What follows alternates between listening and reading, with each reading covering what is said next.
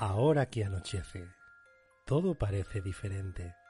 Lo extraño y lo inexplicable se abren paso de muchas formas, todas ellas diferentes, pero conjugadas en una sola palabra, misterio en estado puro.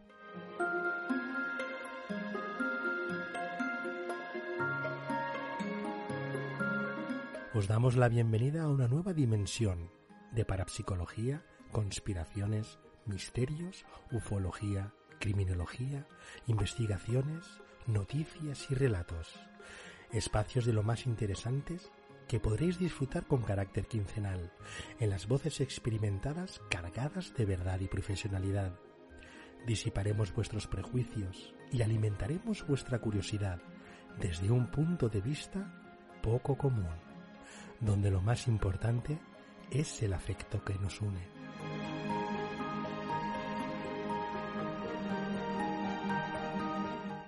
Comienza a sentirse su fragancia. Bienvenidos y bienvenidas a Esencias en la Oscuridad.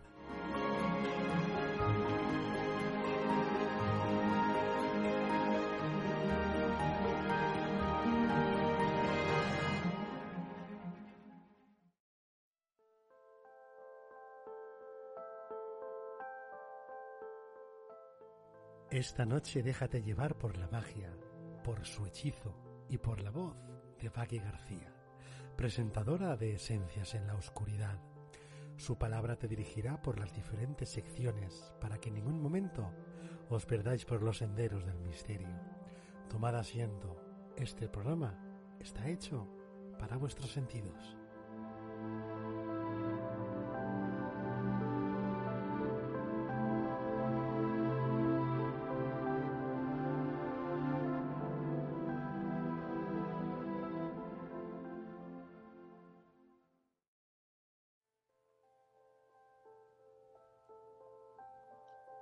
La noche y con ella llega el silencio. Un silencio que te obliga a permanecer inmóvil y escuchar todo lo que sucede a tu alrededor. A continuación, la criminóloga Verónica Cano nos acercará a una forma muy diferente de entender la criminología y la crónica negra, poniendo sobre la mesa los casos más impactantes. ¿Estás preparado para participar en la noche del crimen?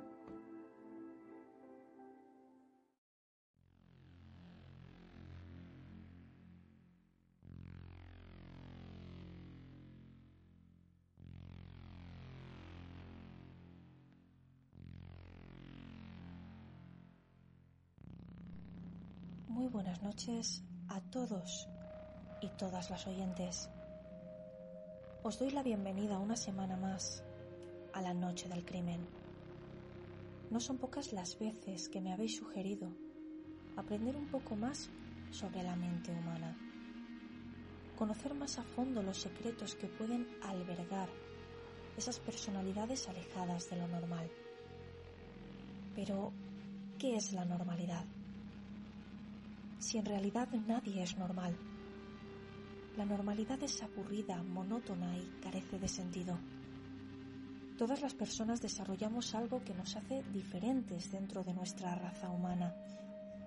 Aspectos más o menos alejados de las convicciones sociales, pero que nos convierten en seres únicos, inconfundibles, más o menos próximos a ciertas escalas de valores y capaces de socializar con aquellas otras personas que guardan un mayor parecido con nuestra particular forma de pensar. En realidad, esto es lo normal. Lo normal es ser diferente. Porque aunque el viejo refrán dice algo así como Dios los cría y ellos se juntan, en realidad todas las personas tenemos nuestras particularidades. Por supuesto, algunas más polémicas y retorcidas que otras. Solemos mirar con cierto recelo a aquellos seres humanos que practican sadomasoquismo, que participan en orgías sexuales o que se sienten interesados por el intercambio de pareja. Es posible que además se nos escape una risa nerviosa tras escuchar hablar de estos temas y que tachemos al prójimo de extraño, de diferente y hasta de depravado. ¿Cómo tomaríais entonces que una persona de apariencia normal sintiera una obsesión compulsiva por el consumo de sangre? Sé que suena muchísimo más escatológico que hablar de parafilias y fetiches. Por eso será mejor que os cuente una historia para entenderlo. Según la leyenda, la condesa Isabel Bathory fue una cruel asesina en serie obsesionada con la belleza, que utilizaba la sangre de jóvenes doncellas para mantenerse joven, en una época en la que una mujer de más de 40 años ya se acercaba de manera peligrosa a la tercera edad. La leyenda cuenta que la condesa vio a su paso por un pueblo a una anciana decrépita y se burló de ella. La anciana, ante su burla, la maldijo. Le dijo a la noble que también envejecería y que se vería como ella algún día en realidad no se trataría de una maldición, sino de la más absoluta ley de vida. Todo empezó poco después de la muerte de su marido. Una de sus sirvientes adolescentes le daría un involuntario tirón de pelo mientras la peinaba, e Isabel le prodigó un fuerte bofetón. Tal fue la fuerza empleada por la condesa que la hizo sangrar por la nariz se cuenta que cuando la sangre salpicó su piel, a ella le pareció ver que allá donde había caído desaparecían las arrugas y su piel recuperaba la eterna juventud. La condesa estaba fascinada y pensó que había encontrado la solución a la vejez que tanto temía y que siempre también podría conservarse bella y joven de esta manera. Tras consultar a las brujas y alquimistas más cercanos, Desnudaron a aquella muchacha, la degollaron y llenaron un barreño con su sangre. Isabel se bañó en esa sangre, o al menos se embadurnó con ella todo el cuerpo, y probablemente también la bebió, siempre para recuperar la juventud. Aquello se convertiría en algo habitual, y pudieron contabilizarse más de 600 jóvenes torturadas y asesinadas a lo largo de seis años. Isabel solía anotar en un diario a sus víctimas, con todo lujo de detalles, pues no eran pocas las veces que cortaba y perforaba sus cuerpos para usar su sangre, pero las conservaba con vida de cara a posteriores ocasiones. De ahí que Isabel Bathory se la recuerde como la condesa sangrienta. Nos hemos acostumbrado a encajar este tipo de personalidades dentro del vampirismo. El cine y la literatura han contribuido durante décadas a esta cuestión y también han marcado en cierto modo la conciencia social. Es cierto que hay personajes basados en historias reales, como la condesa sangrienta, la Tepsi el empalador o la vampira de Barcelona, los cuales han conducido casi de manera inevitable a sesgar un fenómeno que tiene un nombre y a verlo como algo misterioso, legendario y hasta terrorífico. De hecho, con tan solo nombrarlo, ya nos vienen a la cabeza imágenes de lo más desagradable. Pensamos en el sufrimiento de las víctimas y tachamos de locura semejante comportamiento. Sin embargo, no podemos dejar de pensarlo. Qué curioso, ¿verdad? Algún día hablaremos de ello, del morbo que genera en los seres humanos el sufrimiento ajeno porque el sufrimiento vende muy bien en los medios de comunicación. Sin embargo, ese no es el objeto de este programa. Concretamente, esta noche hablaremos de hematodipsia, también denominada síndrome de Renfield. Un concepto que vamos a poner sobre la mesa y con el que nos alejaremos de la concepción típica del vampirismo una concepción con la que hemos crecido y vivido desde que tenemos uso de razón. Estamos hablando en términos generales de un trastorno mental por el cual la persona afectada tiene una obsesión compulsiva por el consumo de sangre. No necesariamente para beberla, pero siempre bajo implicaciones sexuales. Se trata de una alteración de los procesos cognitivos y afectivos del desarrollo de la persona un comportamiento considerado como anormal con respecto al grupo social de referencia, es decir, con respecto a la mayoría más habitual.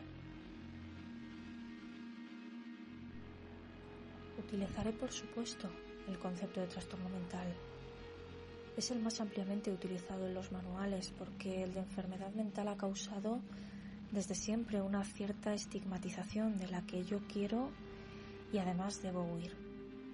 Sin embargo, y curiosamente, la hematodipsia no aparece en ninguno de estos manuales, por lo que tendremos que analizarla en base a otros muchos estudios que han relatado la presencia de esta anomalía que quizá no sea tan misteriosa y legendaria como en principio parece.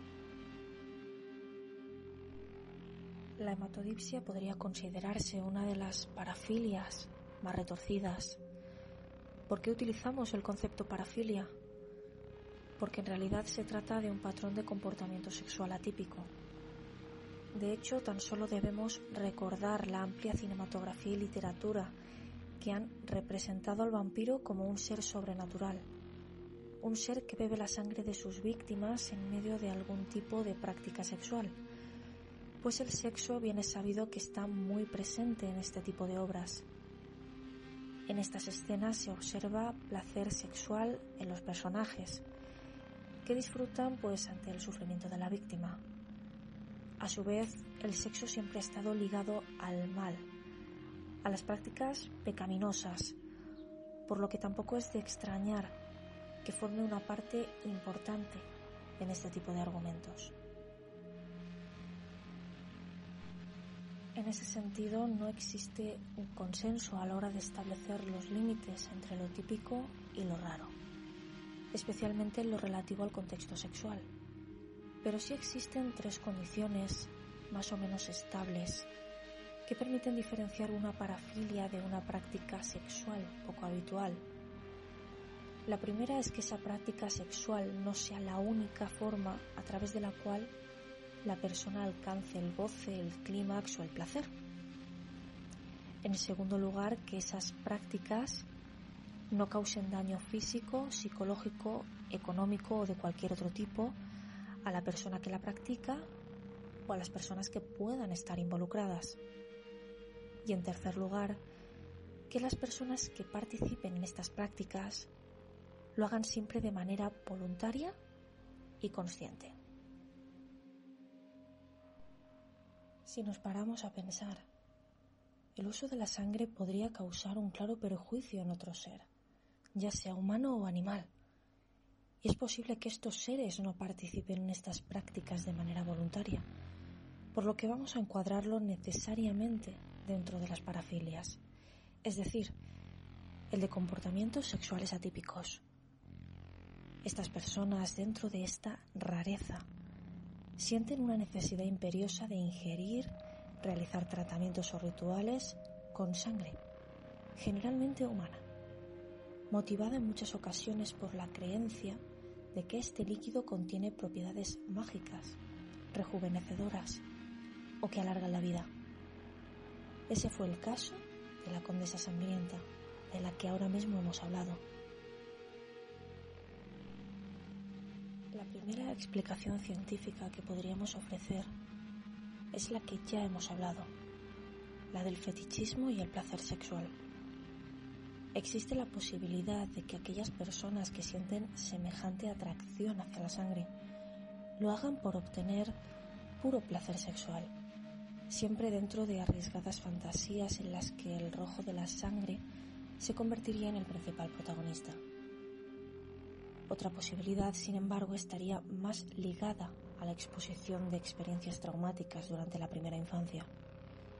Cuando estas personas llegan a la edad adulta, esas experiencias, que mayoritariamente suelen ser de tipo violento o sexual, se vinculan a un estímulo sexual concreto, en el que cobra protagonismo la sangre, de tal forma que comienza a verse como algo excitante.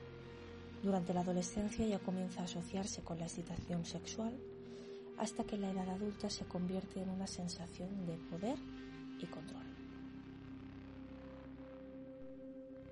Más que de hematodipsia, aquí estaríamos hablando de sadismo, aquella conducta o comportamiento sexual que consiste en infligir sufrimiento físico o psíquico a otra persona, siempre para experimentar la excitación o la satisfacción sexual.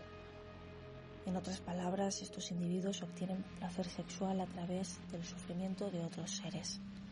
No son pocas las ocasiones que los investigadores han diagnosticado estos casos de psicosis, también de esquizofrenia o incluso de psicopatía, según la organización o desorganización de los actos. Pero en realidad se trata de un trastorno con sus síntomas propios y claramente diferenciado del resto. La mayoría de los sujetos que sufren de hematodipsia son hombres, y el trastorno puede surgir en varias etapas. El primer estadio suele producirse durante la infancia, cuando el niño o niña se ve involucrado en un incidente sangriento en el que descubre casi por casualidad la excitación que le produce la sangre. Posteriormente nos encontraríamos ante la autohemofagia, una etapa en la que el paciente bebe su propia sangre normalmente provocándose autolisis para conseguir su objetivo. El sabor o la visión de su propia sangre le parece algo agradable. Seguiríamos con la zoofagia, una etapa posterior, en la que se comen animales vivos o se bebe su sangre. Suele establecerse contacto con carnicerías o con mataderos para obtener este líquido tan preciado para ellos, aunque sí es cierto que existe una primera atracción hacia las mascotas, o animales de compañía. La etapa final sería la del vampirismo propiamente dicha, en la que la atención se vuelve hacia los demás seres humanos. Es posible incluso que se llegue a robar sangre de los hospitales o de los bancos de sangre, hasta llegar a beber de una persona viva. De hecho, se pueden llegar a cometer delitos violentos para conseguir su objetivo. Muchos de estos sujetos han llegado a negar el carácter erótico o la connotación sexual propia de este trastorno y también de las propias implicaciones del consumo de sangre, atribuyendo su comportamiento a ideas delirantes o a la necesidad de mantenerse vital y activo a partir del consumo de este líquido rojo tan preciado. Es cierto que, tal y como hemos afirmado, este hecho podría atribuirse a algún tipo de esquizofrenia, pero esta hipótesis casi que se desmonta cuando en medio de algún tipo de práctica sexual, que puede ser de tipo sádico o masoquista, llega a existir la presencia de donadores pasivos voluntarios, lo que implicaría un consumo de sangre grupal, en cierto modo no violento y consentido. También existe la posibilidad de que esta noche hablemos de necrofilia, la conducta sexual de aquella persona que tiene relaciones sexuales con cadáveres humanos. No obstante, serían los menos casos y os explico el por qué. Pues aquí el placer sexual radica en el cuerpo inerte, en la falta de respuesta o conciencia por parte de la otra parte, y no tanto en la presencia de sangre. Por tanto, el placer sexual no se obtiene de la misma forma. Lo que sí es cierto es que existe una variedad llamada hematodixia con X, también considerados los vampiros vivos. En principio son personas normales, de apariencia normal, pero que necesitan el consumo de sangre para garantizar su supervivencia. En este caso, el sujeto no puede absorber de manera correcta la vitamina B12, lo que genera anemia y con ella se producen pues cambios en el color de la tez, debilidades, entumecimiento muscular y hasta pérdida del propio autocontrol. Los síntomas más visibles son la palidez, la debilidad, la dificultad respiratoria, pero también pueden llegar a producirse náuseas, vómitos y fotosensibilidad, es decir, sensibilidad a la luz. Bien es sabido que el consumo de carne roja, especialmente hígado animal, podía contrarrestar esta anemia. Sin embargo, posteriormente se sustituiría por complejos vitamínicos concentrados, pudiendo llegar incluso al trasplante renal o hepático si la situación pues no se solucionaba satisfactoriamente. Y por otro lado, ¿qué relación existe con el canibalismo? ¿Podría ser considerado el síndrome de Renfield una forma de canibalismo? Si atendemos a la definición del concepto, que se centra en comer carne de otros seres de la misma especie, generalmente de forma colectiva y siguiendo un ritual, pues probablemente no vayamos tan desencaminados. El canibalismo o antropofagia también tiene una importante connotación sexual, traducida siempre desde el concepto de vorarefilia, la fantasía sexual de comer o ser comida por otra persona. Si tenemos en cuenta que la sangre humana forma una parte importante de cada ser y que la hematodipsia se centra en disfrutar sexualmente con su consumo, pues estaríamos hablando de una retorcidísima forma de canibalismo. Sería entonces interesante recordar a Army Maves, también llamado el caníbal de Rottenbrug, conocido por el asesinato y posterior descuartizamiento y canibalismo de una persona con la que había contactado por Internet para satisfacer las fantasías de devorar y ser devorado. Lo más curioso de este caso es que su amante cedió ante sus fantasías y se mostró en todo momento dispuesto a colaborar comiendo parte de su propio pene, cocinado aún cuando estaba con. Más que nunca, la noche del crimen se ha teñido de rojo, del rojo de la pasión, de la vida y de la sangre. Mi idea es que a partir de esta noche seáis capaces de ver a los vampiros con otros ojos, que nos alejemos de su imagen misteriosa para poder dar una explicación a situaciones que si bien pueden parecer retorcidas e impensables, también pueden ser más frecuentes de lo que imaginamos. Y alojarse tras una persona de apariencia normal.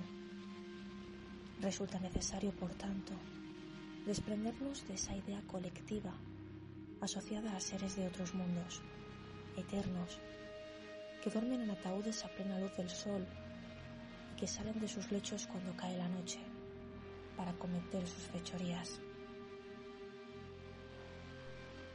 Las personas afectadas de hematodipsia no necesitan, en principio, sangre para sobrevivir, pero sí para satisfacer un deseo sexual que alcanza el clímax utilizando tan preciado bien. Por supuesto, semejante placer puede ser camuflado a través de una excusa de lo más inverosímil el hecho de que el consumo o contacto con la sangre humana trae consigo la eterna juventud. Me gusta invitaros a la reflexión, a que manifestéis en vuestros comentarios vuestra opinión sobre la sección de esta noche, porque no todas las personas somos iguales. De hecho, todas y cada una nos alejamos de la realidad en mayor o menor medida, lo que resalta nuestra importancia como seres diferentes más o menos cercanos a ciertas convicciones o valores y capaces de prejuzgar o diagnosticar cualquier comportamiento. Es importante saber y conocer antes de emitir un juicio, más aún si un comportamiento cualquiera nos parece tan retorcido como fascinante, a partes iguales. Muy buenas y misteriosas noches. Nos escuchamos en el próximo programa de Esencias en la Oscuridad.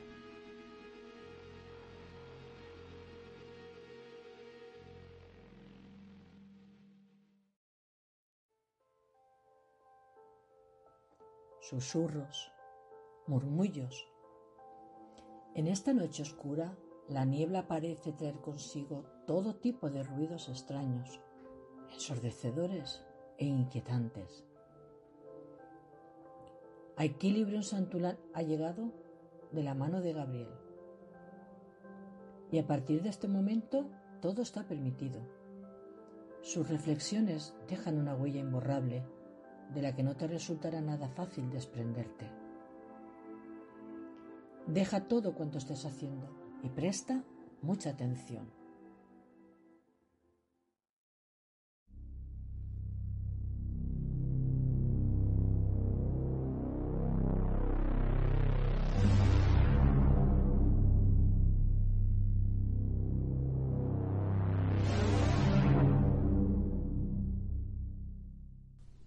Buenas noches y bienvenidos a Esencias en la Oscuridad.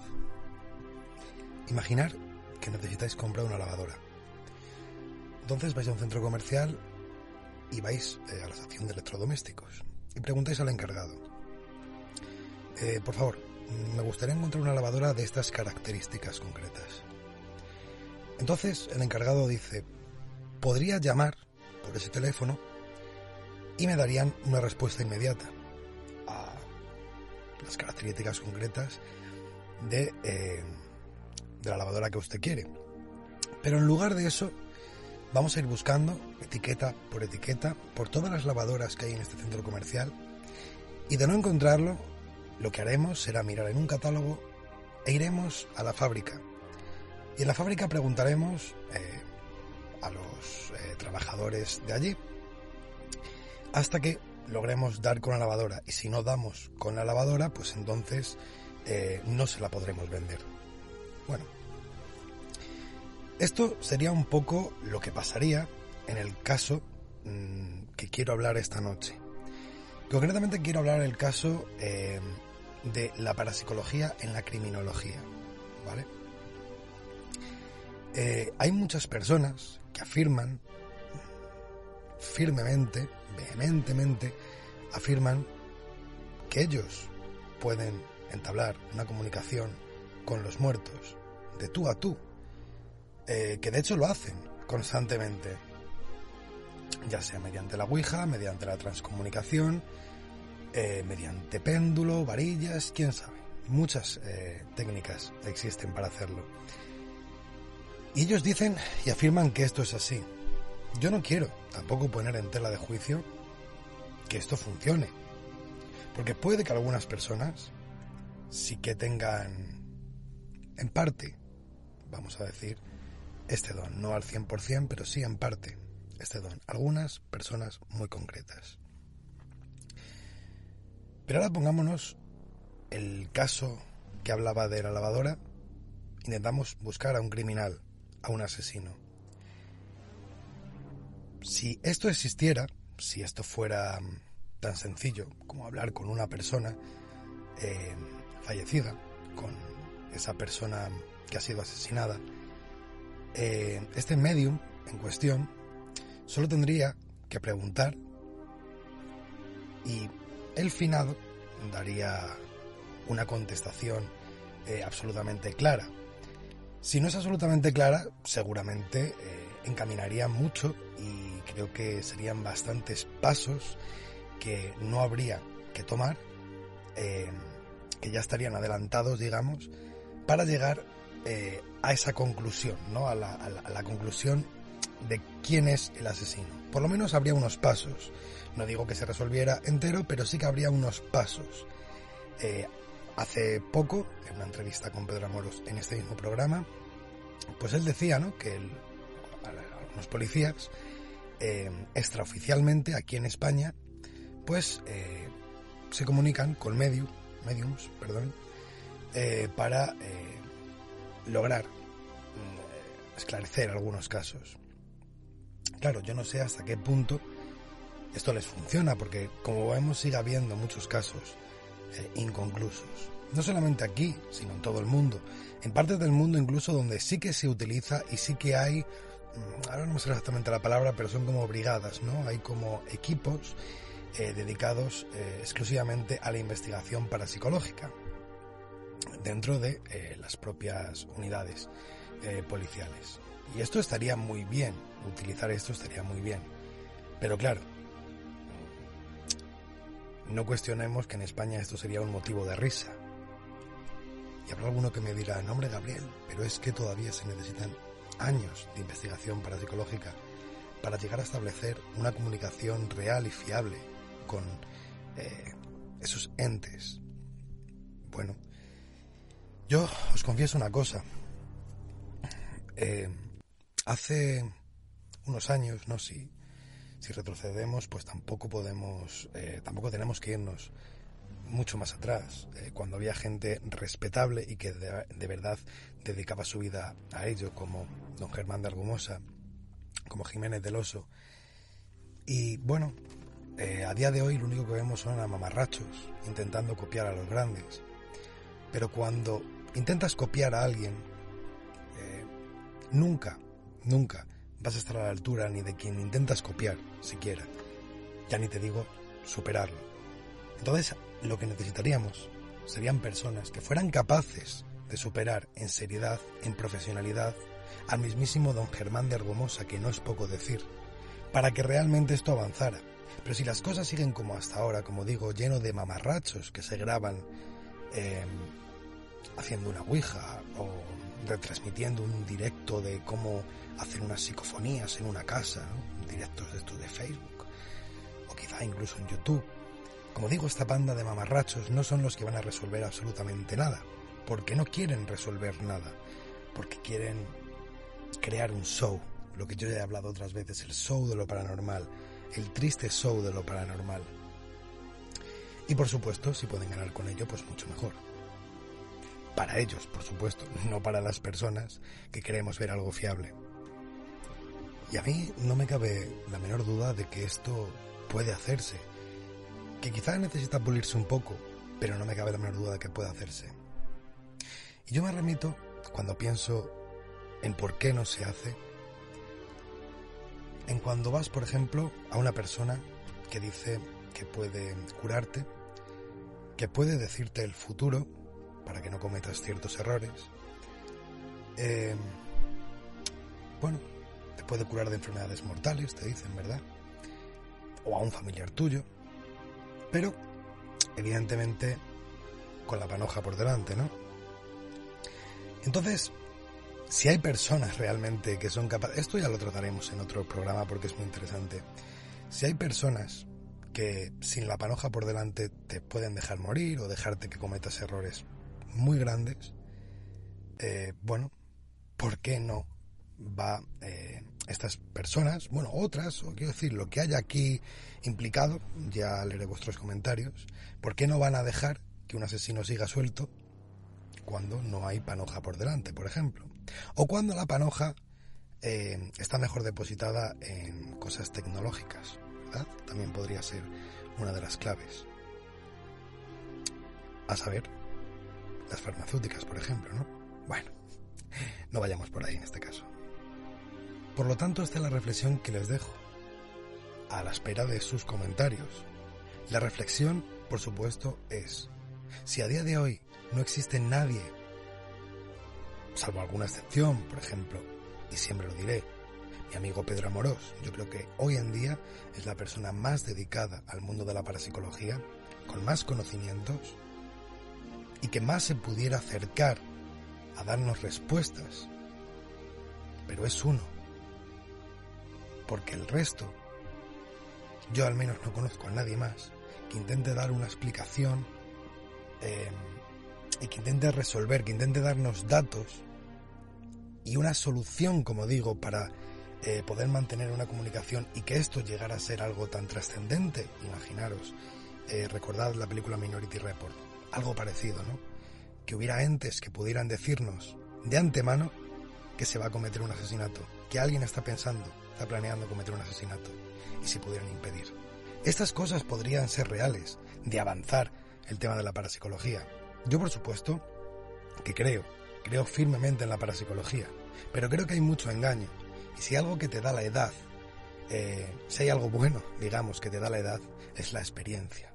Es lo que ves y cómo vas madurando y cada vez te vuelves más crítico, más libre en el pensamiento y vas descubriendo cómo al final la gran mayoría no son más que gente que te vende humo. Gente que vende humo muy caro pero muy, muy caro.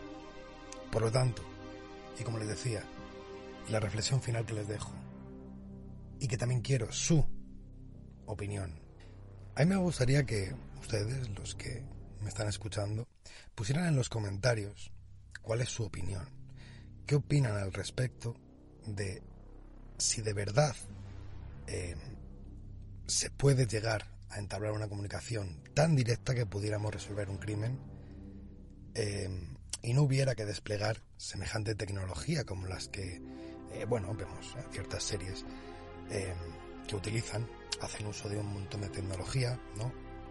Podemos ver eh, ordenadores de lo más avanzados, cámaras de seguridad, ¿no? Eh, los retratos robot y todas estas cosas que se hacen eh, para intentar, quizás durante meses o durante años, resolver un caso. Y en algunos casos ni siquiera se llega a resolver. Entonces ustedes piensan, ¿de verdad existe o puede existir una comunicación tan directa que pudiera resolvernos un caso? ¿O esto es algo imposible y por ello no se hace? Pero no se hace, como bien les cuento, aquí, en España. En España no se hace, pero en otros países sí. O quizás podéis creer que en España, concretamente, repito, existe como un estigma sobre estos casos, sobre los temas paranormales, que no permiten eh, una investigación más profunda. En definitiva, y hasta esta parte, lo que quiero es em, crear una especie de, debate, de que investiguemos todos juntos, de que ustedes eh, y yo eh, podamos llegar a alguna conclusión sobre todo esto. Em, es algo que a mí me ayudaría bastante. Saber qué es lo que pensáis. Necesitamos, a día de hoy, a gente tan seria y tan profesional, o incluso más, que don Germán de Argumosa. Con esa reflexión les dejo y pasen muy buena noche. Mediten sobre todo esto, porque merece la pena. Hasta la próxima semana.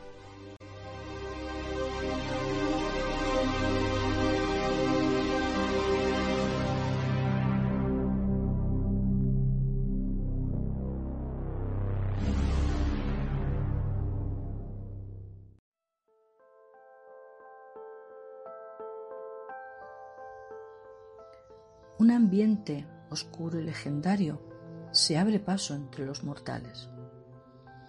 Las historias más fantásticas y maravillosas cobran vida esta noche. Sus personajes, sus historias, se colarán entre los resquicios más insignificantes para llegar a ti. Toma asiento y relájate junto al fuego de la hoguera. Esta noche disfruta de las leyendas más inquietantes de la mano de Antonio Ceniza.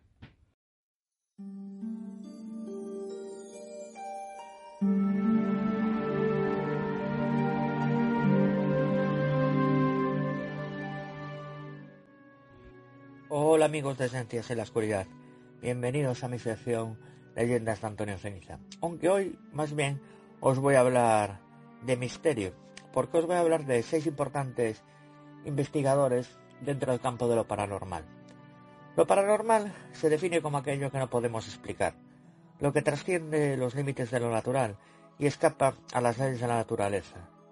Unas experiencias que han acompañado al hombre a lo largo de la historia y que quedaron recogidas en mitos y leyendas en las que el hombre veía o sentía presencias cuya fuerza y actividad trascendía lo natural y rayaba lo imposible. En el siglo XIX, y gracias al enorme interés suscitado por la ciencia y el análisis empírico, se comenzó a analizar este tipo de fenómenos, tanto para refutarlos como para estudiarlos y catalogarlos. Estos últimos, los investigadores del oculto, concluyeron que lo paranormal y lo considerado normal coexisten, teoría que despertó el interés del público universalizándose y haciéndose cada vez más científica y seria sus investigaciones. Aunque en la actualidad no son muy conocidas entre el gran público, los investigadores pioneros de lo paranormal tienen unas historias realmente curiosas y apasionantes. Y comenzamos, queridos amigos oyentes, con el primer investigador, William Seabrook, el viajero del oculto. Fue ocultista, periodista y un viajero incansable en busca del oculto. Hijo de un pastor protestante, Seabrook mostró desde su infancia inclinaciones hacia lo sobrenatural, algo probablemente inspirado por su abuela. Tras una intensa juventud y situarse bien en la alta sociedad norteamericana, Seabrook se fue consolidando como reportero y escritor. Pero lo que más fama le reportó fueron sus viajes de investigación de lo paranormal a Oriente Medio, donde refirió haber conocido cómo la minoría kurda custodiaba una cadena de siete torres desde las que se difundían ocultas vibraciones al servicio del mal. La gente más cercana a Seabrook le recuerda como una persona con problemas de alcoholismo, abuso de drogas y sádico. Todo esto mucho antes de que ocurriera el hecho que lo puso para siempre su fama de caníbal, que le hizo meterse en temas tan polémicos y ser considerado un perturbado. Ya sabemos que la fama de William Seabrook era de borracho, drogadicto y sádico. ¿Siempre fue así o le pasó algo? Muchos lo achacan a su paso por la Primera Guerra Mundial. Se alistó en el grupo de servicios de campo americano en 1915 y pronto estuvo conduciendo ambulancias ayudando al ejército francés a trasladar heridos. Tenía que ir a primera línea a recoger los heridos y llevarlos de vuelta al hospital. En principio podía parecer el mejor lugar para estar en una guerra. No tenía que combatir y solo conducía llevando a heridos. Sin embargo, ser conductor de ambulancias no le libraba de las terribles armas químicas que se estaban usando. William Seabrook tuvo la mala suerte de ser enviado a Verdún en 1916. Para los que no lo sepáis, la batalla de Verdún fue la más larga de la, de la Primera Guerra Mundial y de las peores por muchos motivos. Fue uno de los primeros sitios donde se empezaron a usar armas químicas y Seabrook fue una de las víctimas de estas armas indiscriminadas. Se pudo recuperar, pero nunca fue el mismo, según la gente que le conocía. Al finalizar la guerra, y una vez finalizado su servicio en el ejército, Seabrook había quedado bastante afectado. En 1919 encontró una poderosa afición, que era el ocultismo. Se asoció con un famoso ocultista llamado Alistair Crowley y empezó a experimentar con la brujería. Esta curiosidad por lo oculto no fue lo único que estuvo practicando. También desarrolló un gusto por el sadomasoquismo. De hecho, sus orgías realizadas en el sótano de su casa se comentaron mucho en su círculo social. Una de las cosas que más le gustaba era mantener encadenadas a mujeres durante largas sesiones. Se decía que algunas de esas fiestas podían durar incluso días.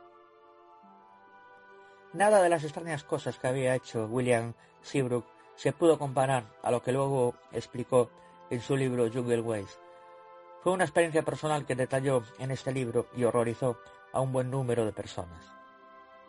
Seabrook empezó a viajar por varios países de África, explorando las tribus que practicaban rituales mágicos y paganos. Por algún motivo personal solía preguntar a estas tribus si practicaban el canibalismo en sus rituales. Parece que se empezó a obsesionar con este tema. No tuvo suerte en encontrar tribus que consumieran carne humana, lo cual fue frustrante para él. Sin embargo, su, su búsqueda tuvo éxito y encontró a los Kram, los cuales sí hacían rituales donde consumían la carne de sus rivales. Seabrook les convenció para que les permitiera estar en uno de esos rituales, lo cual le emocionó mucho. El problema es que la tribu de los Kram no dejaban que gente de fuera se comiera a sus enemigos en este ritual. En lugar de eso, aceptaron darle carne de babuino. Sin embargo, Seabrook no se quedó contento con este sustituto de la carne humana. Para encontrar lo que estaba buscando se fue a Francia para poder cumplir su obsesión caníbal. Allí contactó con un trabajador de una morgue y pudo conseguir un muslo humano entero para consumirlo. Incluso hizo una gran fiesta donde sus invitados deberían comerse ese trozo del cuerpo de una persona. No queda claro si se lo comió delante de todo el mundo, pero en su libro Jungle Ways explica con todo detalle su experiencia. Sabía muy bien, como si fuese de un desarrollado ternero, no tan joven, pero no todavía como un filete de res. Fue definitivamente como eso, y no fue como otra carne que no había probado nunca. Una carne muy cerca de ser una buena ternera, que considero que ninguna persona con un paladar de sensibilidad común y corriente podría distinguirla de aquella.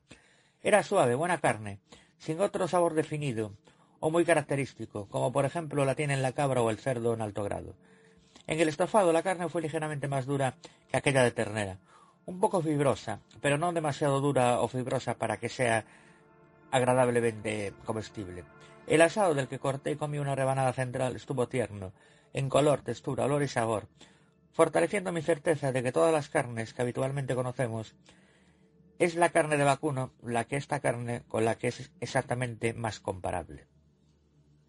Fue realmente su primer libro de Magic Island donde se utilizó la palabra zombie, que luego sería mundialmente conocido gracias al cine. The Magic Island fue adaptado por Hollywood en la primera película de zombies llamada La Legión de los Muertos sin Alma, en 1932. y protagonizada por Bela Lugosi. Nadie podía esperar que la adaptación de un libro de un caníbal declarado pudiera ser el comienzo de los terroríficos zombies. Curiosamente, los zombies no empezaron a comerse a la gente hasta la noche de los muertos vivientes de George Romero. ¿Pudo Romero obtener la idea de William Shabrock y su obsesión por practicar el canibalismo?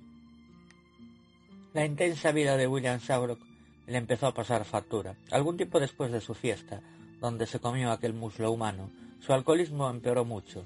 Viendo cómo su salud se estaba deteriorando, sobre todo por su excesivo consumo de alcohol, ingresó en una clínica de desintoxicación. Curiosamente escribió un libro sobre su lucha contra el alcoholismo que llegó a ser un bestseller. Aunque pudo desengancharse por un tiempo de la bebida y las drogas, sus coqueteos con la magia y la brujería le pasaron factura. Tampoco ayudó lo que había hecho en la escabrosa fiesta.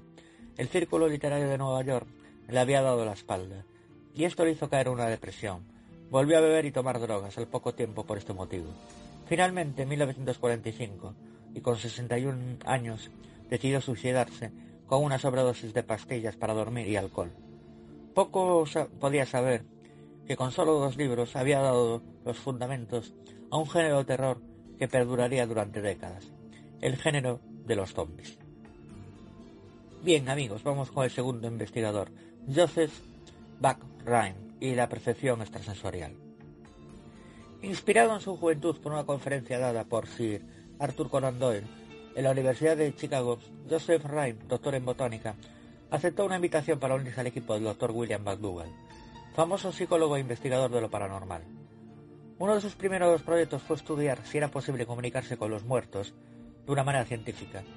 Fruto de sus investigaciones fue poner en evidencia a una conocida vidente, Mina Crandon. Más famosos fueron sus estudios sobre la percepción extrasensorial, es materia sobre la que se convirtió en un erudito. Colaboró con Seabrook realizando experimentos sobre EST en Nueva York. Una de sus primeras pruebas de EST aparece en el principio de los cazafantasmas, cuando el doctor Peter Beckham, interpretado por Mill Murray, trata de ligar con una de las estudiantes, manipulando los resultados para quedar con ella. Ryan nació en Pensilvania. Obtuvo su doctorado en la Universidad de Chicago en 1925. Realizó un trabajo postdoctoral en Howard y luego empezó a enseñar psicología en la Universidad de Durham, Carolina del Norte.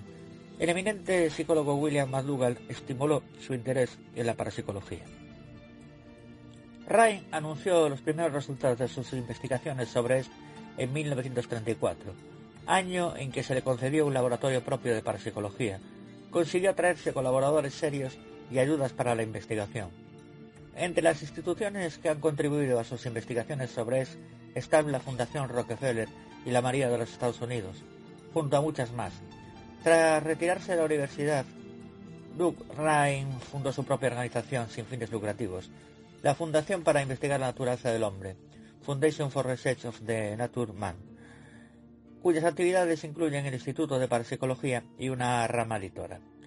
El primer trabajo de Joseph Ryan consistió en el estudio de la clarividencia, mediante registros escritos de la llamada comunicación con los espíritus y por medio de test pasados a mediums. Esperaba poder confirmar la existencia de espíritus incorpóreos. Los métodos materiales y terminología utilizados por Ryan fueron adoptados de modo general en el estudio de la percepción extrasensorial, nombre que él dio a los temas de clarividencia, telepatía y precondición. Por ejemplo, su mazo normal de cartas es comprende 25 cartas en total, 5 cartas con 5 dibujos distintos, una estrella, un círculo, un cuadrado, una cruz y unas líneas ondulantes. Incluso recomendó el modo de barajar las cartas, por lo menos cuatro barajaduras invertidas, seguidas por un corte con un cuchillo o con una uña. Tras barajar las cartas, el experimentador las coge mientras el sujeto anuncia o conjetura, dirían otros, el dibujo de cada carta, que como es lógico no puede ver. Si la persona tiene la cualidad que Rhyme llama sí, acertará más cartas, es decir, nombrará más a menudo el dibujo acertado, de lo que podría esperarse en una persona que conjeturara al azar. Los experimentos con cartas son lo más conocido del trabajo de Ryan, pero también inició la investigación en la psicocinética, que es la capacidad de influir sobre el movimiento de objetos físicos utilizando la fuerza mental o la simple voluntad. Los experimentos de Ryan en el campo de la psicocinética solían consistir en echar los dados y desear que salieran ciertos números, actividad no insólita fuera de los círculos científicos. Sus resultados le convencieron de que algunas personas poseen una cierta capacidad psíquica en algunos momentos. Adultos, niños, incluso animales demostraron tener sí. Pero falla la capacidad de repetir puntuaciones elevadas mientras alguien les observaba. La, labor de Ryan no ha dejado de ser ridiculizada por personas que asocian la ESP con la magia y la adivinanza, aunque la calidad de su trabajo ha convencido a la mayoría de que es un científico íntegro. En vez de admitir la posible existencia de la ESP, los críticos decididos aseguran que los resultados sorprendentes de algunas personas, inexplicables por las, las leyes del azar, pueden explicarse por trucos o por pistas reveladoras que da el experimentador sin querer. Ryan insiste en que para que aparezca la capacidad, sí, es imprescindible una fuerte motivación y gran entusiasmo. Habla de casos en que personas animadas a tope acertaron 25 dibujos en una baraja invisible para ellos de 25 cartas. Como sucede con otros fenómenos ocultos, la presencia de personas incrédulas durante el experimento parece reducir la probabilidad de conseguir resultados favorables. Tampoco es probable que aparezca un sí en sesiones largas y agotadoras, tanto si se trata de nombrar cartas como de controlar el movimiento de los dados. Los críticos aseguran que los resultados notables que consiguió Ryan en los primeros años de sus experimentos se debieron a una motivación excesiva por parte de sus ayudantes. Cuando se aplicaron controles más perfectos, se dieron menos actuaciones psíquicas sorprendentes. Tanto Ryan como su esposa Luisa han escrito numerosos libros y artículos sobre la percepción extrasensorial y sus trabajos se aceptan como investigaciones psicológicas perfectamente legítimas, aunque Ryan ha señalado que esta rama de la psicología es la única en que se exige la adopción de medidas elaboradas para impedir los fraudes durante los experimentos. Puesto que los trabajos de Ryan, la presencia del sí en una persona a la que se llama sensitiva en caso afirmativo, se mide siempre en relación a las leyes del azar. Las investigaciones sobre sí obligaron a los incrédulos a reflexionar sobre el uso que se hace de la estadística para sacar conclusiones. Se acusa a Ray de confundir con un episodio psíquico los acontecimientos casuales raros que se dan ocasionalmente, predecidos por leyes del azar.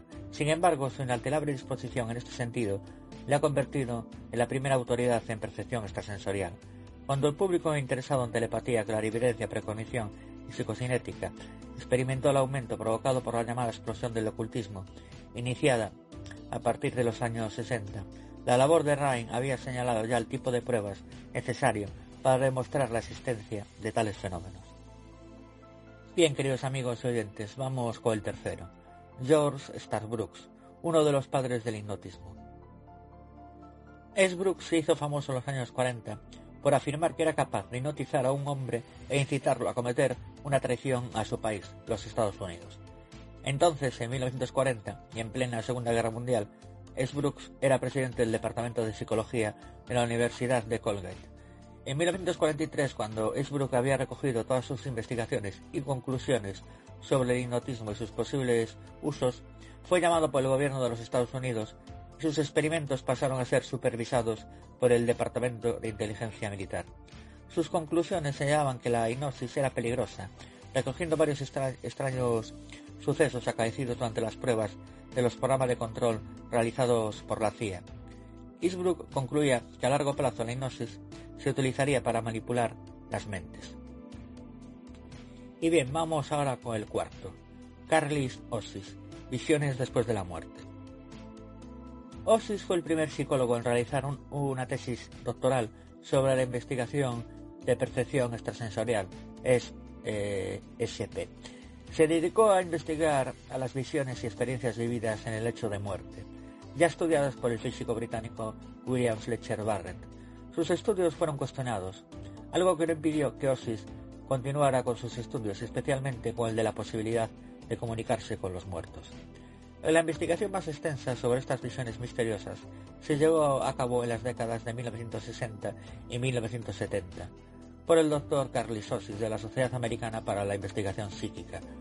En esta investigación y para un libro que publicó en 1977 titulado En la hora de la muerte, Osis consideró miles de estudios de casos y entrevistó a más de mil médicos, enfermeras y otros que asistieron a la muerte. El trabajo encontró una serie de fascinantes consistencias. Vamos con ellas. No era raro que las personas moribundas que vieran estas visiones identificaran amigos y familiares que creían que aún vivían, pero en cada caso más tarde se descubrió que estas personas en realidad estaban muertas. A Osis le pareció curioso que los niños a menudo expresaran sorpresa de que los ángeles que vieron en sus momentos de muerte no tuvieran alas. Si la visión del lecho de muerte es solo una alucinación, ¿no vería un niño a un ángel como se describe con mayor frecuencia en el arte y la literatura, con alas grandes y blancas? Aunque algunas personas moribundas informan haber visto ángeles y otras figuras religiosas, y en ocasiones incluso figuras míticas, la gran mayoría afirma ver a personas familiares que habían fallecido anteriormente. Muy a menudo los amigos y familiares vistos en estas visiones expresan directamente que han venido para ayudar a llevárselos.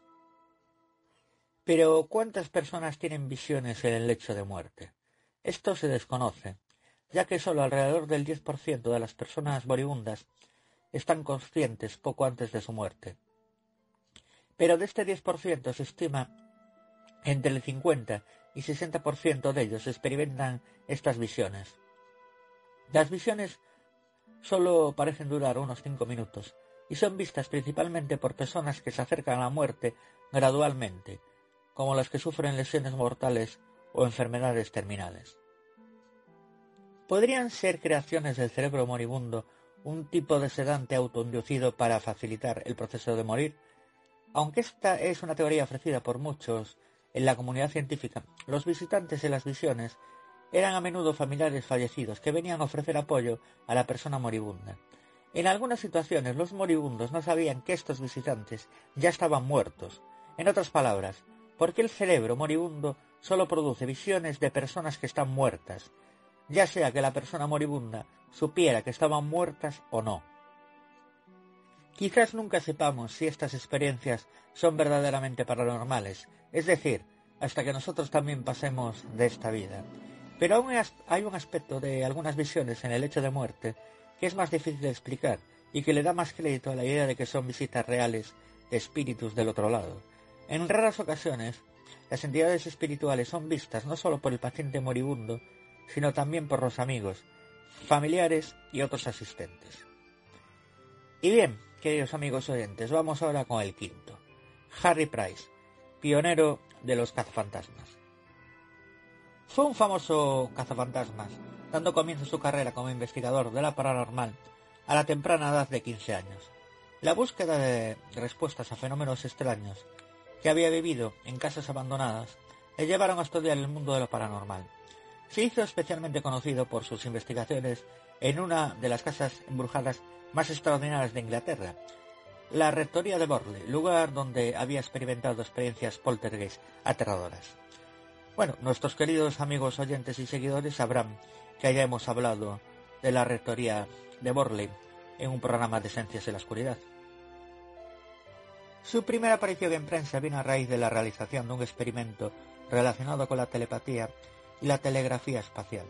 Colocó un emisor y un receptor de ondas separados por varias millas y supuestamente consiguió capturar una chispa eléctrica en una placa fotográfica. Aunque el acontecimiento tuvo cierta repercusión mediática, Price afirmaría años más tarde, en su autobiografía, que lo único para lo que sirvió el experimento fue para demostrar que el invento no funcionaba.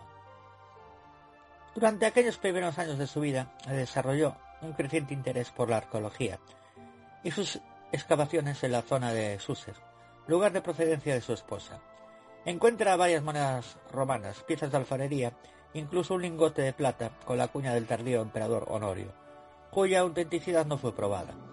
Por entonces combinaba estas actividades junto con su trabajo de vendedor para una distribuidora de papel y celulosas, a la vez que publicaba frecuentes artículos sobre arqueología en diversos periódicos locales.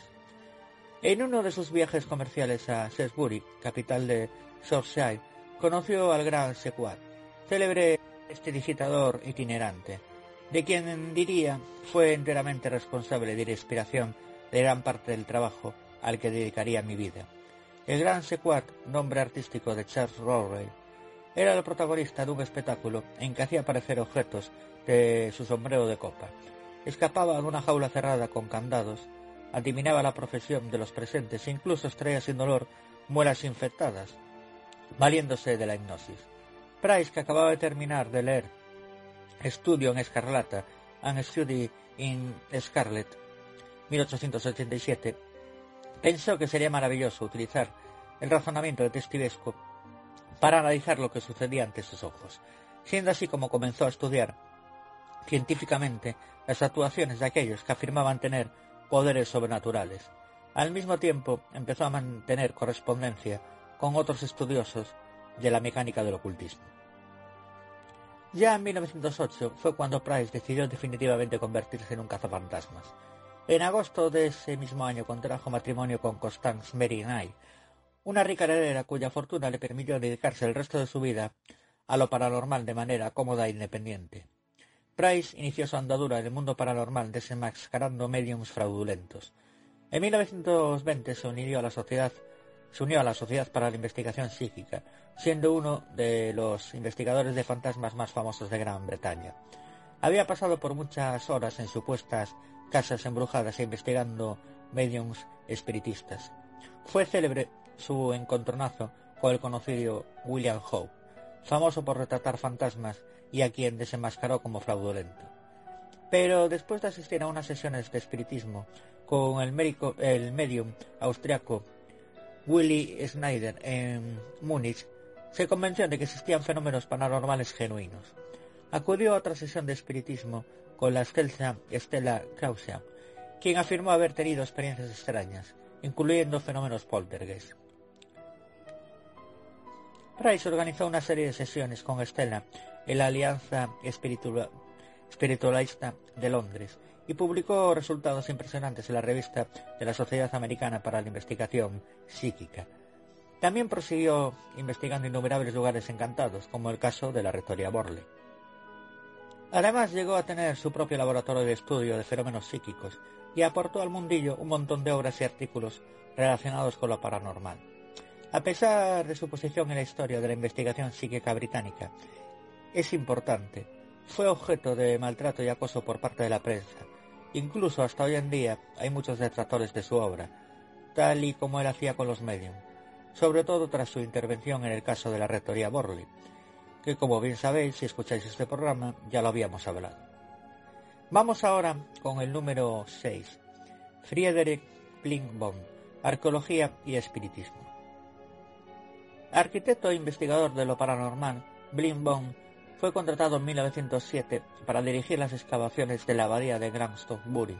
Bond estaba profundamente atraído por el espiritismo y creía que la abadía de Glastonbury del siglo VII había sido construido según preceptos de geometría sagrada y era un lugar ideal para ponerse en contacto con los muertos. Sus investigaciones en la abadía están consideradas como el primer caso de arqueología psíquica.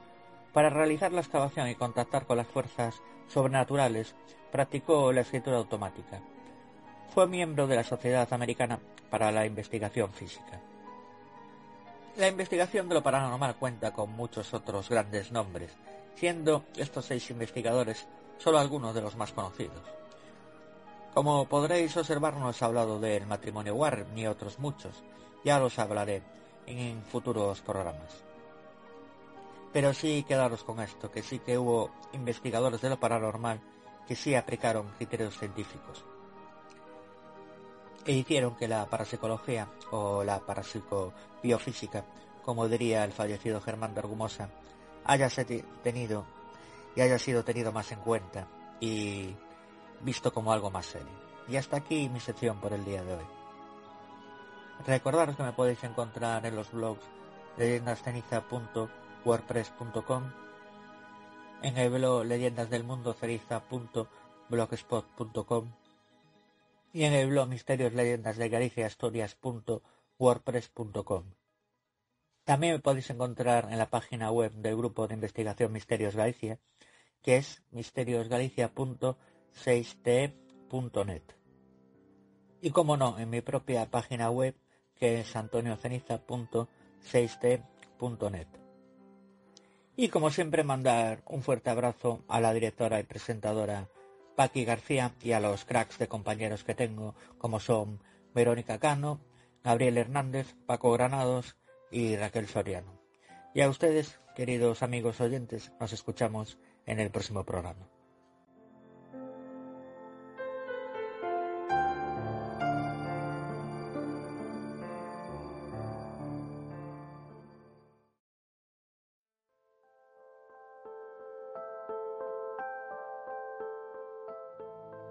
Subamos a la zona más alta del hogar.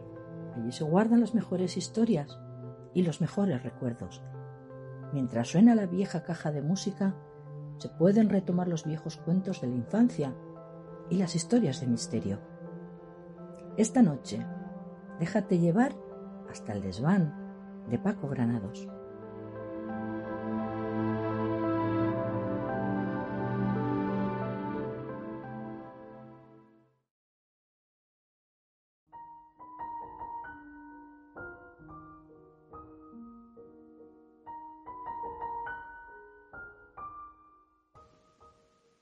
Amigos de Esencia en la Oscuridad.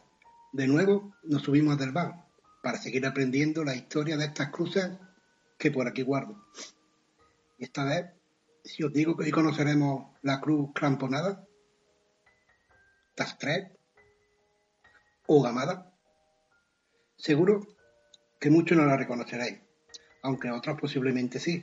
Pero si os digo el nombre de la cruz esvástica, ya todos la reconoceréis como la cruz nazi. Pero esta cruz no fue un símbolo creado por este partido político, no. Esta ya existía muchísimos años antes.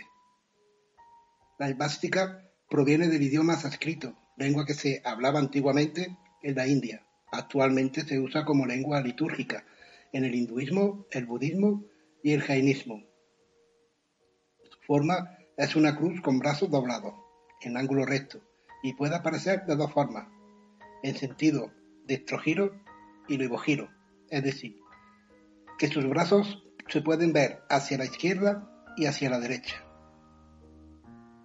Aunque nos parezca mentira por estar unida esta cruz a los, a los nazis, ella significa bienestar y fue símbolo de prosperidad y buena fortuna.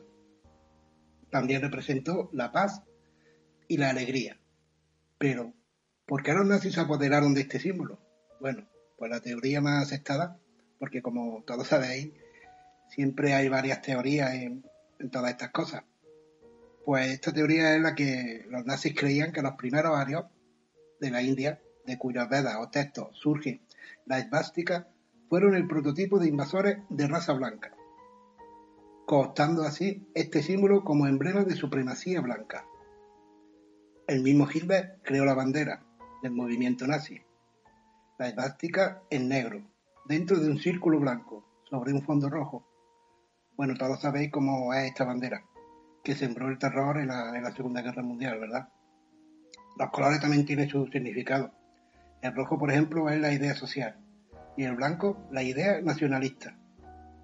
Bueno, también deciros que estos colores, como el rojo, el blanco y el negro, pues también representaban la antigua bandera alemana, la del imperio alemán. También cogió los colores de, esta bandera. Ahora dejando un poquito de lado a, los nazis para hablar un poquito de historia sobre, sobre esta cruz. Deciros que, la más antigua se encontró en Glossel, en Francia, allá por el periodo paleolítico, siendo esta hasta ahora la más antigua que se han encontrado algún que otro dato que os quiero también contaros de, interés es que también durante la edad del bronce en Mesopotamia se utilizó en las primeras monedas. Para los egipcios representaba el poder de cada uno que cada uno tenemos en nosotros mismos, en sí mismos. En Japón se le llama Manji, que significa 10.000 dioses. En China es el signo que representa el número 10.000, que es la totalidad de los seres. También la esvástica fue utilizada como emblema en, algunas empresas y grupos, como los Boy Scouts, que fue su emblema en los, uniformes desde 1911 hasta 1932, donde tuvieron que retirarla por su gran parecido con la bandera nazi, y claro, ya es obvio, y la retiraron de su uniforme. También la Fuerza Aérea Finlandesa la usó en su, en su medalla desde 1918 hasta 1945. Y en Japón actualmente se usa en, varios productos de exportación, como exportan hacia, hacia Occidente, como es en libros, en revistas o, en alimentos. También se puede ver esta, esta cruz. Bueno, como veis, la esvástica no fue creada por los nazis, esta, esta existía muchísimos siglos antes y significaba algo bonito, algo, algo necesario, ¿verdad? Como es el bienestar, la paz, la alegría, todo lo contrario que significa como actualmente la conocemos, por desgracia, que fue este símbolo de, este Gilbert que, que por desgracia nació. El Partido Nacional Socialista Obrero Alemán, más conocido como el nombre Partido Nazi, convirtió esta cruz en el símbolo de la muerte y el horror, y a día de hoy, solo con ver este símbolo se nos, se nos remueve la extraña, ¿verdad? Solo con ver el símbolo ya lo relacionamos con muertes, lo relacionamos con, con genocidios, con todos esos judíos, todas esas personas que estuvieron en los campos de concentración. Pues claro, esas personas, pues al ver ese símbolo temblarían como temblamos hoy en día, gracias a Dios ya no, siempre hay grupos ¿no? que, que están a favor de, de, lo que pasó pero son minorías, no es como, como antiguamente. Así que las cruces o símbolos no dan miedo, los que, los que se apoderan de ellas y la usan con maldad, eso sí dan miedo, amigos. Ahora, después de conocer un poquito la cruz elástica o cruz gamada, vamos a conocer otra cruz, otra cruz que también, que también se las trae. Esta vez os voy a hablar un poquito sobre la cruz satánica, también conocida como la cruz de Leviatán o la cruz de Satanás. Su forma es como la cruz cristiana, pero con otro pequeño travesaño, horizontal, un poquito más arriba. Muy parecida a la cruz de, Caravaca, que creo que todo el mundo, todo el mundo lo conocemos. Tienen un palo vertical el palo horizontal como la cruz de Cristo y un poquito más para arriba otro palo horizontal un poquito más, más chico, más pequeño. Y a los pies de, esta cruz se sitúa uno de los símbolos más intrigantes y enigmáticos que, que conocemos, como es el símbolo de infinito, que parece un, igual que un 8 acostado de lado, que de todas formas en, en la página, en nuestra página de, de Esencia en la Oscuridad de Facebook, podréis ver las fotos que nuestra directora Paqui os irá subiendo cuando ya esté el programa emitido. ¿Qué significado tiene esta cruz? Pues bien, en el satanismo la importancia está en el, en el individuo, en la persona, por encima de lo sobrenatural o el colectivo. Este punto de vista se puede, se puede observar en el sello de, de Paponet, y también lo podréis ver en, la fotografía. Este sello es el logotipo oficial de la iglesia de, Satanás, donde el pentáculo tradicional se invierte para que un solo punto de la estrella apunte hacia abajo. Como dije en el programa anterior, con la cruz de San Pedro, ¿verdad? El satanismo siempre coge esos símbolos y le da la vuelta, lo invierte, como para que signifique todo lo contrario a lo que realmente o lo que personas de buena fe y, y demás, pues creemos. Ellos lo invierten para que crean, sea de todo, todo lo contrario. Así que lo invierten para que, para que un solo punto de la estrella apunte hacia abajo. Recordad que el, pentagrama normal tiene las dos, las, dos, las dos puntas, las dos puntas de la estrella las tiene hacia abajo y una hacia arriba. Ellos lo invierten para que sea para que sea al contrario. Esta cruz fue originalmente símbolo del azufre. Esta asociación es bastante antigua. Como podéis ver en muchas de las películas, siempre se asocia al azufre cuando, cuando hay algún ente maligno, ¿verdad? Algún demonio, pues siempre sale el olor a azufre. Y esto tiene, tiene su origen en su uso como símbolo del azufre por los alquimistas europeos. Esta cruz la registró Anton Lavay, como otros símbolos satánicos que también registró él. Rabay fue el fundador de la Iglesia Satánica y fue proclamado como el Papa Negro. Este hombre se fundó la iglesia, un americano de Illinois, y nació creo sobre el 1930 y murió en el 1928. Lo estoy diciendo de memoria, pero creo que, que esas son las fechas que exactas. Y fue el creador de, la iglesia satánica. Y esta cruz, para terminar, esta cruz es usada en los cultos oscuros de las creencias satánicas. Bueno, digo, pues hasta aquí estas dos cruces. La primera, la esvástica, que todo el mundo la conocemos, que, que tiene un significado, ¿verdad? Muy contrario a lo que nosotros nos creíamos o nosotros nos cuentan o, hemos visto de la historia reciente nuestra sobre los nazis. Y esta cruz, pues, que tiene su significado para los, satanistas, su iglesia satánica, pues tiene sus cruces, tiene sus símbolos, tiene sus cosas, igual que, que la cristiana, igual que la judía, igual que, que todas. Así que nada, que espero que os haya gustado, os haya sido interesante, como os digo siempre, y que nos vemos en el próximo programa si ustedes queráis. Así que nada, que tengáis buen descanso y hasta la próxima. Adiós.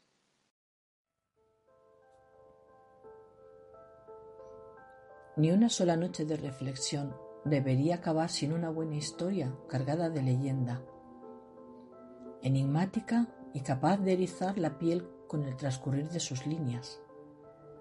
Pasa y siéntate.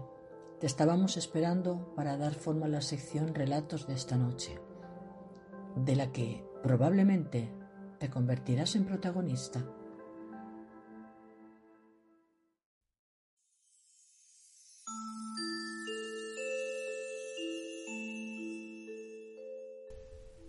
Acabo de llegar de trabajar.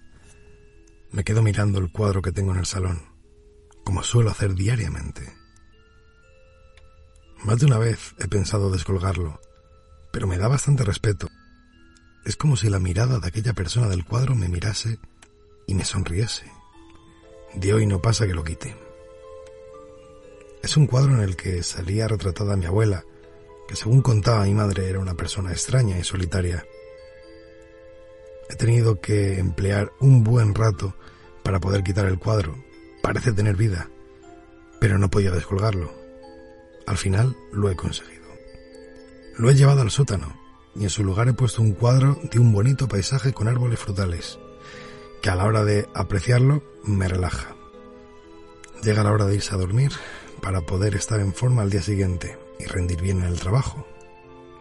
Al dirigirme a mi habitación, tengo como una sensación extraña que recorre todo mi cuerpo. Es algo que seguro todos hemos experimentado alguna vez en nuestra vida de esas veces que crees que hay alguien detrás de ti, pero al darte la vuelta te das cuenta de que ha sido todo fruto de tu imaginación. Al entrar en el cuarto me parece ver como si una sombra saliese debajo de mi cama y se desvaneciera. Intento no darle importancia y decido irme a dormir. El reloj marca las dos y media de la madrugada y sigo sin pegar ojo. Comienzo a sentir un frío intenso y al instante de mi boca sale Bao, Observo cómo la puerta de la habitación se está abriendo poco a poco. Siento mucho miedo. No tengo ni la menor idea de qué puede ser. La puerta se ha terminado de abrir definitivamente, pero no se encuentra nadie. Puedo ver algo en el pasillo. Todo se encuentra oscuro. De momento me vuelve a venir esa sensación. Como si de nuevo otra vez se encontrase alguien detrás de mí al mirar hacia mi derecha compruebo que no hay nadie.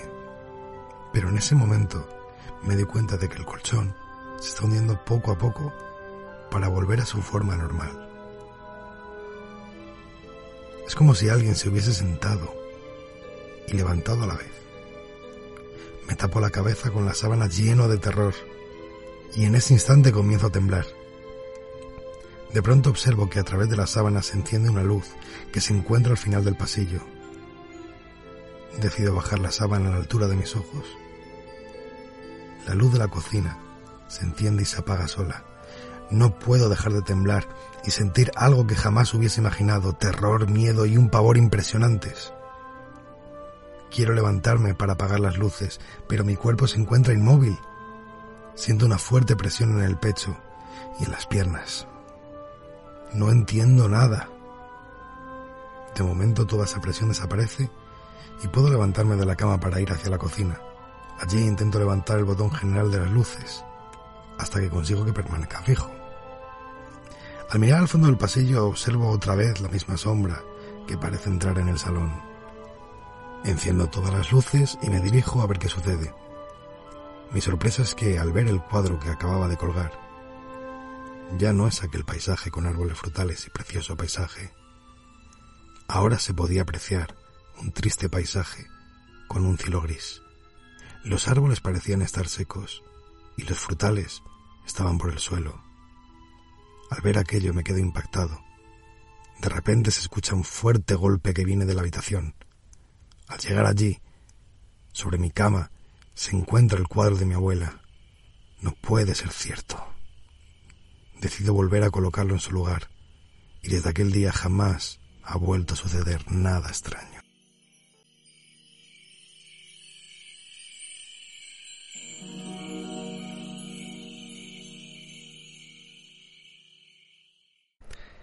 Esta noche, y en lugar de las noticias, nuestro nuevo colaborador Sergio García hará una crítica social. Hola, buenas noches. Voy a tocar varios temas hoy. Empezaré por el uso de la mascarilla.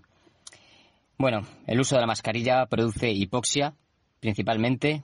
¿Qué quiere decir esto? Que llega menos oxígeno al cerebro esto produce desmayos, mareos y, bueno, lo, más importante, el cuerpo necesita oxígeno para vivir, para reparar órganos, tejidos. Y bueno, básicamente eso, para vivir y para existir. La OMS no recomienda el uso prolongado de la mascarilla. Parece que este gobierno hace caso a la OMS cuando, cuando le da la gana, ¿no? Cuando, cuando es hora de recaudar, pues no hacen caso a nadie. Alguien solo quiere tener a la gente dócil y enferma para necesitar medicamentos toda la vida y, bueno, tenernos a todos controlados. Con la mascarilla respiramos CO2 y bacterias. Si no te lo crees, de verdad, eh, te animo a que te la pongas unos 10-15 minutos, que bueno, supongo que ya lo harás, y luego huelas la mascarilla. No obstante, seguramente ya te hayas dado cuenta de este olor. Las bacterias producen olor. ¿vale? Si no, bueno, hay un montón de estudios que, bueno, que lo dicen, ¿vale? Luego, aparte de esto, también estoy viendo bastantes noticias por la tele sobre beber en la calle. Es ilegal. Que parece un recordatorio, pero no. Sorprendentemente lo están diciendo como si fuese algo nuevo, una novedad. Ahora es ilegal beber alcohol en la calle. Y sobre todo va dirigido hacia los jóvenes, pero bueno, ya, ya hablaré más adelante sobre este tema. Eh, bueno, es ilegal beber alcohol en la calle, pero no en un bar. Cuando lo que critican de beber alcohol en la calle es que está todo el mundo junto, sin mascarilla, bebiendo. Y bueno, ya sabemos todos que estar en un bar conlleva hacer exactamente lo mismo. Si no, salid y veréis como todo el mundo está en los bares sin mascarilla, bebiendo y comiendo. No es una crítica, pero para que veáis que se contradicen las cosas, que lo que quieren es recaudar. Cuando haya alguien sin mascarilla, multa. ¿Esto qué quiere decir? ¿Esto qué quiere decir? Que si no te pones la mascarilla porque quieres respirar oxígeno puro, tienes que pagar. ¿Vale? Eso en mi pueblo se llama pagar por el oxígeno. Pero bueno, voy a seguir. La gente se contagia en las fiestas, pero no en el trabajo. Muchas veces incluso se han atrevido a decir en un montón de medios de comunicación, en Telecirco, en La Secta, bueno, ya sabéis, eh, bueno, se han atrevido a decir de que se han contagiado estas personas de un mismo empleo, de un mismo trabajo, de una misma fábrica, se han contagiado en la cena de empresa, pero no trabajando, porque trabajar, trabajando no te contagias. Solo te puedes contagiar si sales de fiesta porque eres muy malo, lo estás haciendo muy mal. El gobierno no tiene la culpa. La culpa la tiene la gente, el pueblo. Bueno, si no habéis captado el tema, eh, no, no estoy de acuerdo. Está claro que la culpa no lo tiene la gente. ¿Vale? La culpa la tienen los de arriba, los que no han tomado las decisiones que han tenido que tomar en su momento. Pero claro, como los que se joden son los mismos de siempre y ellos siguen llenándose los bolsillos, pues bueno, todo el mundo feliz, ¿no? Y si encima la gente de este país son todos unos borregos, o la mayoría, perdón, no todos, eh, pues les hace todo el trabajo sencillo. Los perros del sistema, que hacen recetitas, están bien domesticados. La gente está haciendo también de policía. Y tú eres malo, ¿eh? ¿Por qué bajas sin mascarilla? ¿Por qué estás tal? Bueno, ya lo conocéis, ¿vale? Policías de balcón. Pero bueno, básicamente los culpables de todo esto somos los jóvenes, porque quedamos y nos vamos de fiesta.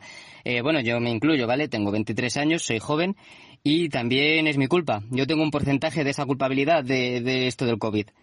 Así que, bueno, vale, pues muy bien, perfecto. y además, esto no paran de repetirlo en la tele. Los culpables son los jóvenes, para que, porque son los únicos que tienen la fuerza necesaria para luchar que los más mayores también, pero los jóvenes son los más rebeldes por excelencia. Luego la gente ya se va amoldando, llevan mucho tiempo en el, en el sistema y ya ni luchan ni nada. Son los jóvenes los peligrosos. Así que son los malos, los terroríficos y los culpables de todo esto. No los que no han tomado las medidas, no los que no han hecho PCRs que funcionen de verdad, que no den falsos positivos para saber quién está contagiado y quién no, y los que están contagiados que tomen las medidas que tengan que tomar y no joder a todo un planeta o todo un país. ¿Vale? Que es que yo creo que ya hay mucha gente que está cansada con este tema, que la gente no es tonta, que hay gente que sí que es consciente, hay gente que sí sabe, que sí está en la realidad. Y bueno, pues espero que os hayan gustado mis argumentos, mi explicación y mi opinión. Me volveréis a escuchar próximamente en este programa. Muchas gracias por la oportunidad y buenas noches. Antes de despedirnos por esta noche, Esencias en la Oscuridad pretende dar las gracias a todas aquellas personas que han colaborado en esta experiencia. Gracias a Raúl Andrés de Misterios y Leyendas por regalarnos su voz, a Luis Pisu por ofrecernos su música, a los oyentes, a los colaboradores y colaboradoras que en algún momento han decidido aportar sus conocimientos y sabiduría. Y gracias también a cada uno de nosotros y nosotras por encontrarnos y por hacernos partícipes de una forma totalmente diferente de entender el misterio. Y es que cuando la gratitud es tan grande, las palabras sobran. El programa Esencias en la Oscuridad comunica que no se hace responsable de los comentarios y opiniones de los colaboradores e invitados.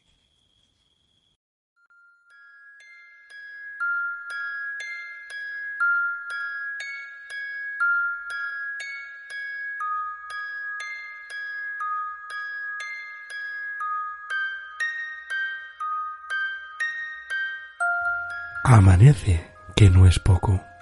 El misterio en estado puro se disipa, igual que su fragancia.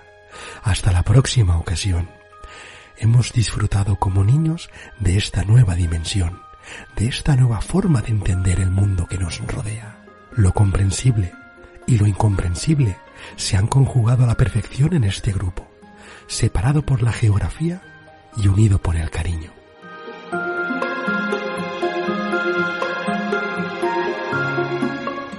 Como dijo Kennedy, Debemos encontrar tiempo para detenernos y agradecer a las personas que hacen la diferencia en nuestras vidas. Esos sois vosotros y vosotras, oyentes de Esencias en la Oscuridad.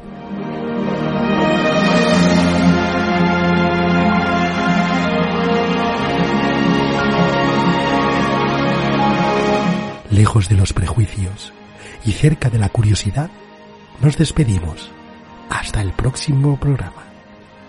Buenas y misteriosas noches.